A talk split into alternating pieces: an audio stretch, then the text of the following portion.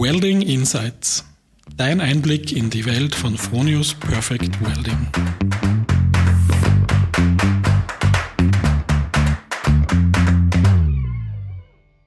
Hallo und herzlich willkommen zu einer weiteren Folge von Welding Insights. Mein Name ist Philipp Herzog und mein heutiger Gast ist bei Fronius im Bereich Research und Development, also in der Forschung und der Entwicklung tätig und hat ein sehr spannendes Thema mitgebracht. Aber bevor wir verraten, worum es da geht, erst einmal herzlich willkommen, David Schönmeier. Dankeschön. David, bist du zu Beginn einmal so nett und stellst dich den Hörerinnen und Hörern ein bisschen vor, gibst ihnen ein paar Infos zu deiner Person und deinem Aufgabenbereich bei Fronius? Ja, sehr gerne. Ja, nochmal danke für die Einladung. Ja, mein Name ist Schönmeier David. Ich bin jetzt seit äh, 2019 bei Fronius tätig und ähm, zuständig für Produktnachhaltigkeit. Das heißt, ich sitze äh, mit meinem Team äh, in der RD in Talheim, Forschungsstandort, und äh, fokussiere mich dort auf Produktnachhaltigkeit mit einem evidenzbasierten Ansatz. Genau. Ja, kurz zum Werdegang per se. Ähm, auf universitärer Ebene war der letzte Schritt der Doktorarbeit im Bereich Kunststoffrecycling im Automotive-Sektor. Da hatte ich schon die Möglichkeit, ein wenig ähm, ja, Automotive-Sektor kennenzulernen und äh, in den technischen Bereich einzudringen. Und dann die letzte Station ähm, jobtechnisch war in der Unternehmensberatung vier Jahre lang fokussiert auf Kreislaufwirtschaftsinnovation. Das heißt, ähm, Consulting von kleinen Startups bis hin zu größeren äh, Konzernen war da die Aufgabe. Ja, und jetzt eben seit 2019 bei Fronius fokussiert auf den Elektroniksektor mit spannenden ähm, Produkten, Dienstleistungen, Lösungen und äh, macht sehr viel Spaß, so viel kann ich schon mal sagen. Sehr gut. In einer der vorigen Folgen haben wir schon deutlich gehört, äh, wie wichtig äh, Fronius das Bekenntnis sozusagen zur Nachhaltigkeit ist. Und da spielt natürlich auch die Kreislaufwirtschaft eine wichtige Rolle. Unsere Produkte zeichnen sich aus durch ihre Langlebigkeit, durch ihre Material- und Energieeffizienz, durch Reparierbarkeit und auch durch die Recyclingfähigkeit. Und das klingt jetzt erst einmal recht einfach und verständlich, äh, muss aber im Vorfeld bei der Produktplanung und Entwicklung sehr umfassend mitgedacht werden. Und das Zauberwert hierbei ist, äh, und gleichzeitig unser Thema, über das wir heute sprechen wollen, äh, ist der Begriff Sustainability by Design. David, kannst du uns erklären, was muss man sich da darunter vorstellen? Ja, gerne. Ähm, natürlich mit Sustainability ist es äh, eine gewisse Herausforderung, da mal eine Klarheit hineinzubekommen, weil das Wort wird de facto auch in vielen Bereichen inflationär verwendet. Dementsprechend ist es uns jetzt sehr wichtig als Fronius und in der R&D, dass man da Klarheit reinbekommt. Wir definieren auf Corporate-Ebene Sustainability mit People, Planet und Profit. Sprich, People ist der soziale Aspekt, äh, die soziale Dimension der Nachhaltigkeit, dann Planet natürlich die ökologische und Profit die wirtschaftliche. So handhaben wir das und das ist auch immer in dieser Gemeinsamkeit gemeint. Das heißt, da kann man nicht eines herausreißen, sondern ähm, das ist holistisch systemisch gedacht. Ja, und der nächste Schritt dann ähm, abgeleitet von der Nachhaltigkeit in diesen Bereichen ist natürlich auch die Kreislaufwirtschaft. Für mich persönlich ist es ein Mittel zum Zweck. Das heißt, Kreislaufwirtschaft ist das Mittel, dass wir nachhaltiger werden als Unternehmen auf Produktebene und natürlich auch für unsere Kunden letzten Endes. Ja, und Kreislaufwirtschaft per se ist sehr komplex und das muss man auch in der Komplexität anerkennen. Man kann es jetzt nicht sehr vereinfachen. Aktuell wird es in, nennen Sie mal, in äh, vielen öffentlichen Diskussionen zum Beispiel auf das Recycling heruntergebrochen und fokussiert und gleichgesetzt. Und da ist eine gewisse Gefahr. Für uns ist Kreislaufwirtschaft in dieser Komplexität systemisch äh, auch das Wichtige. Da gibt es sehr viele Möglichkeiten.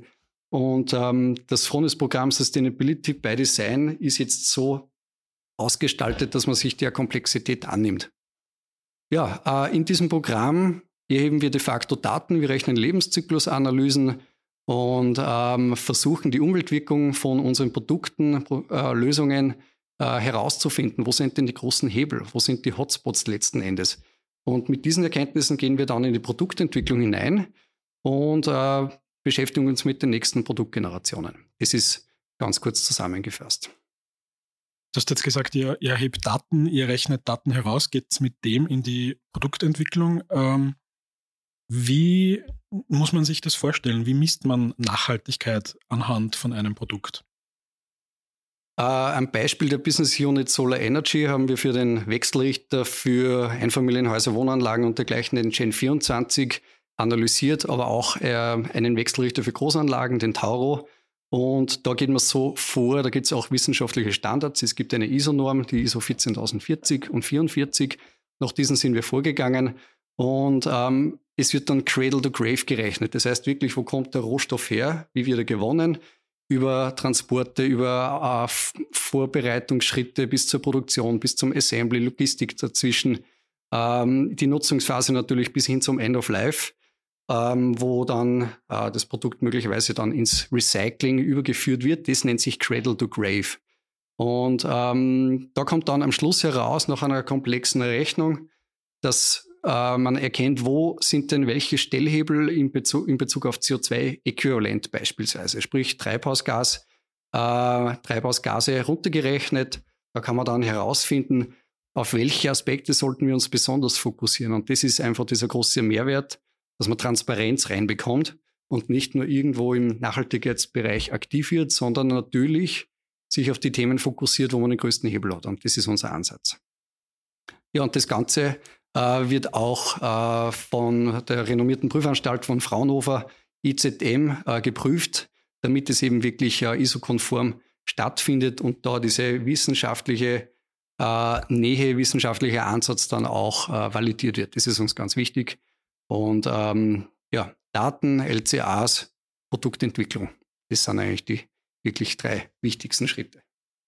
So, wenn du es erklärst, ganz einfach, in Wahrheit wahrscheinlich sehr kompliziert. Ähm, das waren jetzt spannende Einblicke in, in die Designwelt von unseren Kolleginnen und Kollegen der, der Business Unit Solar Energy. Wir sind ja trotzdem noch der Podcast Welding Insights. Äh, Gibt es dann bei uns auch sowas? Gibt es sowas schon für Schweißgeräte? Ja, wir arbeiten aktuell an einer LCA für die TPC und mehr dazu kann ich auch noch nicht verraten. Ja, ähm, was natürlich ganz wichtig ist, ähm, wir möchten auch bei, äh, beim Schweißsystem, bei der Produktion über die gesamte Nutzung, beim Kunden bis zum End of Life natürlich das Gleiche herausfinden wie in der Business Unit Solar Energy. Das heißt, die Hotspots herausfinden und äh, dementsprechend dann auch äh, ja, einen Kundennutzen bieten, dass wir wissen, wo denn die größten Hebel sind ähm, auf was muss man sich wirklich fokussieren, wo soll man auch investieren. Und äh, ja, da wird was kommen. Liebe Hörerinnen, liebe Hörer, Sie hören es dann zuerst bei uns im Podcast. Das ist ganz wichtig. Ähm, aber was ich jetzt als nächstes gerne von dir wissen würde, wie muss man sich jetzt äh, die Arbeit für so eine LCA im Detail vorstellen? Also zerlegt man das Gerät da bis auf den letzten Schrauben und die letzte Mutter und schaut sich dann exakt jeden einzelnen CO2-Wert an? Punktuell ja. Ähm, es ist teilweise eine sehr lustige Arbeit. Wir hauen teilweise wirklich mit dem Hammer auf unsere Geräte, was bei Fronius-Geräten eine gewisse Herausforderung ist, weil natürlich die Härtetests äh, sehr gut äh, sta stattfinden und dementsprechend die Produkte robust sind. Ähm, warum machen wir das? Damit wir auch die geringsten Materialmengen auch herausbekommen und herausmessen können.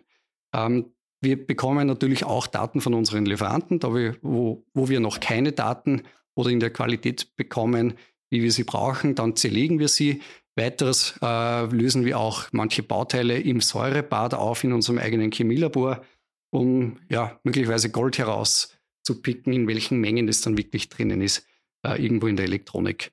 Ja, ähm, natürlich ist es interessant, weil ich speziell äh, kann mich dann auch äh, auseinandersetzen mit sehr komplexen Elektronikprodukten. Man kann wirklich hineintauchen in die Elektronikwelt. Teilweise schaue ich mir Chips äh, und dergleichen im äh, Stereomikroskop an, dass man ein Gefühl bekommt überhaupt für die Materialität.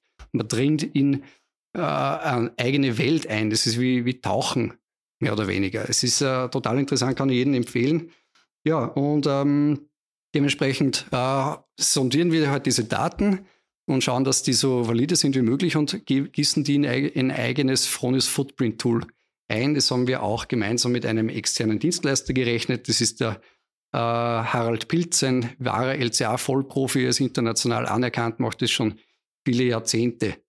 Ja, ähm, das Tolle ist, bei Fronius haben wir beispielsweise auch das Repair Center, wo wir auch ähm, Geräte, die bis zu 40 Jahre alt sind, speziell in der Perfect Welding, äh, reparieren können.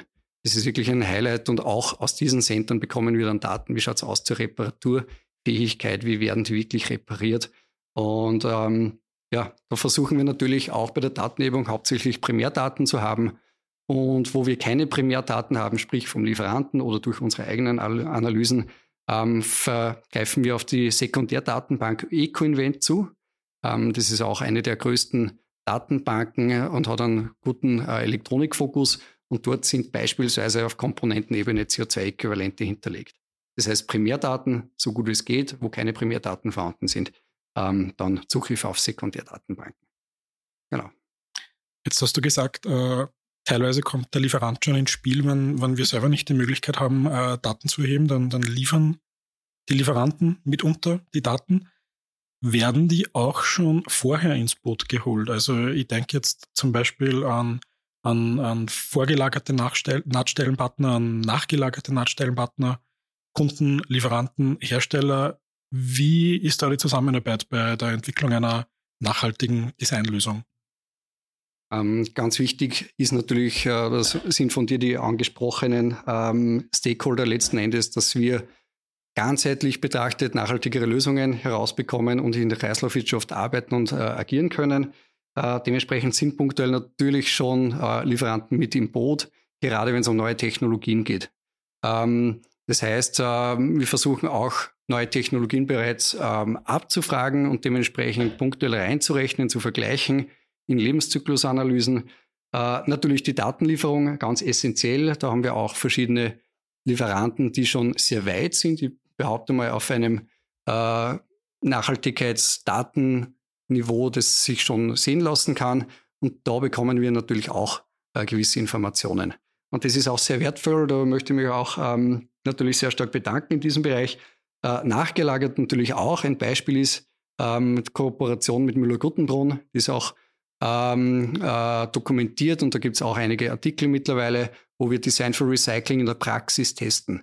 Das heißt, äh, wir werfen unsere Geräte dort in den Schredder, äh, sie werden dort lackiert, dass wir mehr oder weniger Daten dort analysieren können, wie, verhält, wie verhalten sich unsere Produkte im tatsächlichen Recyclingprozess. Nicht in einem theoretischen, schön gerechneten, sondern im aktuellen, wie es heute ist mit der heutigen Technologie. Genau. Ja, und äh, ein wichtiger Aspekt ist natürlich Lieferantenevaluierung. Und da gibt es auch bei Fronius äh, operationsseitig ähm, dann gewisse Anforderungen an die Lieferanten. Da geht es in den sozialen Bereich, da geht es in den ökologischen Bereich. Ähm, hat der Lieferant einen Nachhaltigkeitsbericht als Beispiel, wie sieht es aus mit der Material Compliance, äh, Zertifizierungen, Managementsysteme auf Nachhaltigkeitsbereichsebene. Und so werden wir auch teilweise zertifiziert äh, und müssen Daten und Informationen liefern. Und das versuchen wir natürlich auch bei unseren Lieferanten. Ich bleibe noch kurz beim Thema Lieferanten und Kunden. Ähm, jeder, der selbst schon mal versucht hat, sein, sein eigenes Leben etwas nachhaltiger zu gestalten, der weiß, dass nachhaltige Komponenten, egal welcher Art, meistens nicht immer die günstigsten sind. Steht dann so ein, so ein Aspekt wie Sustainability by Design in einem Spannungsumfeld zu, zu äh, Umsatz- und Gewinnorientierung? Das würde ich mit Ja behaupten. Ähm, es sind, sind natürlich in der Produktentwicklung gewisse Zielkonflikte gegeben. Das ist ganz klar, das liegt in der Natur der Dinge. Ähm, ja, äh, es ist so ein bisschen vergleichbar mit Qualität. Ähm, Qualität, Zeit, Kosten, so wie es zum Beispiel im Projektmanagement gerne betrachtet wird ähm, reibt sich immer miteinander. Bei Fronius ist aber Qualität von sehr hoher Bedeutung. Und dementsprechend ist Fronius auch äh, gewillt, dort zu investieren. So verhält es sich auch im Bereich der Nachhaltigkeit. Ein Beispiel ist ähm, der Einsatz von einem höheren Rezyklatanteil bei einem äh, bei, bei Aluminiumprodukten ähm, von uns. Äh, ein Kühlkörper möglicherweise kann zu 100 Prozent aus Rezyklat bestehen, wie es in der Solar Energy bei einem Wechselrichter beim Gen 24 äh, gelebt wird. Wir versuchen es natürlich auch über weitere Business Units äh, hinaus äh, auf 100 Prozent zu kommen, wo es sinnvoll ist und wo es auch zielführend ist. Und äh, das ist so ein kleines Beispiel für Rezyklateinsatz, ähm, wo auch investiert wird. Was natürlich auch sehr interessant ist, ähm, dass wir mit, mit spannenden Lieferanten dann auch Aktivitäten machen können äh, und äh, das kommunizieren können, welche Ergebnisse in der LCA herauskommen ähm, dass auch der Kunde und der Lieferant möglicherweise weiß, wo denn die größten Hebel sind. Ein Beispiel hier ist die Nutzung von Ökostrom in der eigenen Produktion. Dementsprechend können dann auch äh, Komponenten, die wir einkaufen, über unsere Lieferanten optimiert werden. Und das ist dann auch natürlich äh, eine Win-Win-Situation natürlich äh, in hinsichtlich Nachhaltigkeit.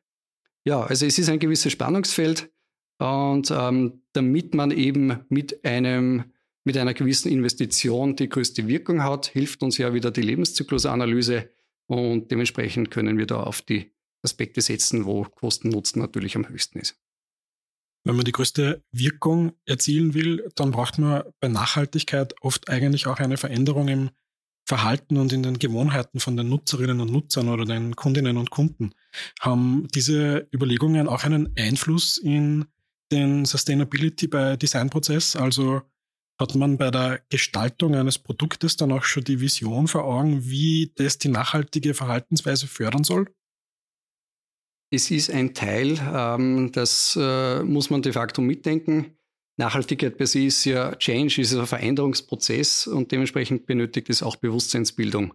Und äh, es ist ganz egal, ob das jetzt B2C oder B2B-Bereich ist, schon alleine durch die Lebenszyklusanalyse per se kann man Bewusstseinsbildung schaffen und mehr Transparenz, mehr faktenbasierte äh, Entscheidungen hineintreffen.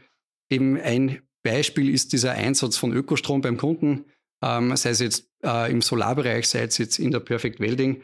Ähm, natürlich ist beim Schweißen auch anders bei Wechselrichtern viel Potenzial in der Anwendung. Und das ist auch das Interessante. Ähm, der Anspruch Perfect Welding per se sagt ja schon aus, man versucht die effizienteste, die äh, rohstoffreduzierteste, perfekte Schweißnaht von Anbeginn ohne große Hochlaufzeiten beispielsweise mit einem geringen Ausschuss zu erschaffen und dementsprechend ist es bei Fronius schon sehr, sehr lange Tradition mit dem Qualitätsanspruch, mit dem Anspruch von Perfect Welding, dass man genau in diese Richtung geht. Beim Kunden in der Anwendung das Beste herauszuholen. Ähm, ja, Grundmaterial, Schweißzusatz, Gas, Energie, ähm, da gibt es schon sehr tolle Technologien und sehr viel Wissen äh, bei Fronius. Und jetzt können wir das natürlich auch äh, in der kommenden Lebenszyklusanalyse äh, uns ganz genau anschauen und auch wissenschaftlich dann darlegen. Ähm, wo wir, glaube ich, absolut keinen wissenschaftlichen Beweis mehr brauchen, ist die Tatsache, dass Nachhaltigkeit jetzt wirklich ein, ein Gebot der Stunde ist, gerade in, in Sachen Klimawandel. Ist es mehr wie 5 vor 12, das zeigen uns auch die jüngsten Wetterkapriolen im aktuellen Sommer 2023. Welchen Hebel hat denn auf dieses gesamte Problem global gesehen jetzt ein, ein Modell wie Sustainability by Design? Ja, Fronius ist mittlerweile zu einem äh, stattlichen Unternehmen äh, herangewachsen mit äh, einem tollen Wachstum und ich glaube, dass wir mit dem Grundsatz Sustainability by Design in den drei Business Units ähm, übergreifend einen gewissen Hebel haben. Fronius ist international aufgestellt, hat äh, sehr, sehr viele Kunden, hätte Kunden in vielen Bereichen, sei es jetzt in den Photovoltaikanlagen, äh, Schweißlösungen, aber natürlich auch Batterieladetechnologie. Und ich denke, dass Frommes da schon einen gewissen Hebel hat, global betrachtet, sprich äh, systemisch ähm, Klimawandel, Biodiversität, Kreislaufwirtschaft, äh, diese ganzen Themen, da etwas zu verbessern, eine Wirkung zu zeigen. Meines Erachtens in manchen Bereichen definitiv als Pionier. Ähm, und schon alleine dieser Aspekt äh, dieser Pioniertätigkeit, Wirksamkeit, ähm, hat sicherlich einen Hebel. Ähm, ich, ich merke es mit Anfragen, sei es kundenseitig, sei es lieferantenseitig oder auch von der Wissenschaft international. Die wollen gerne wissen, wie wir das machen, wie wir das aufgestellt haben, weil sie merken, dass das eine sehr spannende Aktivität ist, die auch eine Wirkung zeigt. Und dementsprechend äh, hoffe ich und glaube ich, dass das Programm über Fronius hinaus eine Wirkung zeigt. Wo glaubst du oder wo, wo denkst du, dass der Weg da noch hingehen kann? Wir haben jetzt aktuell zwei LCAs, zwei Lebenszyklusanalysen vorliegen. Wird es das über kurz oder lange mal für alle Fronius-Produkte geben oder ist es sogar was, mit dem man rechnen muss, dass es gesetzlich einmal eine, eine Anforderung wird? Ja, eigentlich haben wir 2,5 LCAs, ähm, weil wir mittlerweile ein Update gerechnet haben für den Gen 24 Wechselrichter weil Lebenszyklusanalyse per se hat ja schon im Namen das Leben und dementsprechend ist es auch was Lebendiges. Das heißt, äh, die Gesellschaft entwickelt sich weiter, die Wirtschaft entwickelt sich weiter. Ähm, wie viel CO2 in manchen Komponenten drinnen ist, weiß man besser, man bekommt bessere Daten, dementsprechend muss man auch Updates rechnen. Das tun wir auch. Und ähm, ja, 2,5 äh, in Relation zu den vielfältigen äh, Produktspektrum bei Fronius äh, ist insofern doch spannend, weil wir uns fokussiert haben auf die High-Runner-Produkte. Das heißt, die Produkte, die in hoher Stückzahl produziert werden, äh, die viel äh, nachgefragt werden kundenseitig. Dementsprechend äh, haben wir eine große Wirkung, wenn wir dann mit diesen Lebenszyklusanalysen die nächsten Produktgenerationen optimieren. Ähm, natürlich wird es weitere LCAs äh, brauchen, äh, Adaptierungen, Erweiterungen äh, in diesem Bereich. Ähm, es zeichnet sich meines Erachtens schon ein wenig ab, dass Lebenszyklusanalysen oder die Ergebnisse von den Lebenszyklusanalysen möglicherweise langsam zur Vorschrift werden. Es wird von Kundenseite natürlich sehr viel nachgefragt. Ähm, und ja, auch die EU beispielsweise ähm, hat mit Überarbeitungen äh, von verschiedenen Vorschriften und Richtlinien und auch Incentives natürlich den Versuch, dass man Lebenszyklusanalysen, holistische, systemische äh, Analysen da stärker in den Fokus rückt. Ähm, also ich würde es schon ja, eher mit Ja beantworten, dass es indirekt äh, zur Vorschrift werden kann. Neben der Prognose, wenn du jetzt noch in deine äh, nicht vorhandene Glaskugel schauen könntest, welche zukünftigen Entwicklungen abseits von LCAs im Bereich nachhaltiges Design siehst du denn als besonders vielversprechend oder auch als besonders herausfordernd an? Ähm, eine gewisse Herausforderung ist natürlich die Kooperation, ähm, speziell mit unseren Geräten, wo natürlich äh, gewisse Komplexität, weil Hightech-Produkte ähm, gegeben ist, dass man mit vor- und nachgelagerten Unternehmen, mit Stakeholdern zusammenarbeitet. Sei es jetzt einmal auf der Datenebene, dass man aktuelle Daten bekommt, äh, die richtig einspielen kann und nutzen und aktuell hält, aber natürlich auch Kooperationen mit Aktivitäten. Das heißt Zusammenschlüsse, gemeinsame Entwicklungen. Wir sind auch in manchen Forschungsprojekten aktiv mit vor- oder nachgelagerter Lieferkette bis hin zum Kunden und ich glaube, diese Komplexität, ähm, die auch die Globalisierung dann auch mit sich bringt, ähm, noch auf das höhere Level zu heben, letzten Endes, dass man tolle Aktivitäten startet, die aber auch wirklich einen Sinn haben. Das heißt, ähm, nicht, nicht irgendwo abbiegen, wo möglicherweise Kosten-Nutzen nicht so stark gegeben ist, sondern wirklich auf die Aspekte sich zu fokussieren, die in diesem Zusammenschluss einen Mehrwert bieten. Und ähm, da freut es mich natürlich auch, dass die EU so ein hohes Engagement in diesem Bereich hat, sei es über Forschungsprojekte, Förderprojekte oder auch natürlich ähm, gewisse ähm, Entwicklungen hinsichtlich ähm, Steuern, dass natürlich auch da diese Zusammenschlüsse gefördert werden. Also diese Komplexität durch Kooperation ist meines Erachtens schon auch gegeben, bietet aber natürlich auch tolle Chancen. Und wenn wir da tolle ähnlich denkende Unternehmen natürlich im Boot haben, ähm, und das haben wir bis zu einem gewissen Grad, dann sehe ich da tolle äh, Entwicklungsmöglichkeiten. Das klingt sehr spannend und mit äh, diesen vielversprechenden Ausblicken sind wir dann eigentlich auch schon ganz kurz vorm Ende unseres äh, heutigen Gespräches angelangt. Zum Schluss, David, musst du jetzt auch noch den Fronius Word Rap über dich ergehen lassen. Da würde ich dich jetzt bitten, die folgenden Sätze einfach möglichst spontan zu vervollständigen. Der erste wäre, Fronius bedeutet für mich? Begeisterung, Innovation und super Kollegen. Spannend an meinem Job finde ich. Das ist definitiv die Wirksamkeit meines Tons, ähm, etwas bewegen können, sinnstiftend arbeiten, aber auch mit einem hohen Innovationsgrad. Die größte Herausforderung in meiner Fronius-Karriere war Das war definitiv die, ähm, die Veränderung vom fachlichen Experten zur Führungskraft. Ähm, das ist eine Veränderung, die ich jetzt sehr genieße. Anfangs hat es natürlich äh, gewisse Herausforderungen gegeben und jetzt äh, genieße ich es umso mehr, weil gemeinsam schafft man einfach mehr mit tollen Kollegen. Das stimmt allerdings. In diesem Sinne, äh, David, vielen Dank für deine Zeit, für das spannende Gespräch und für die Einblicke. Dankeschön. Und liebe Hörerinnen, liebe Hörer, bis zum nächsten Mal.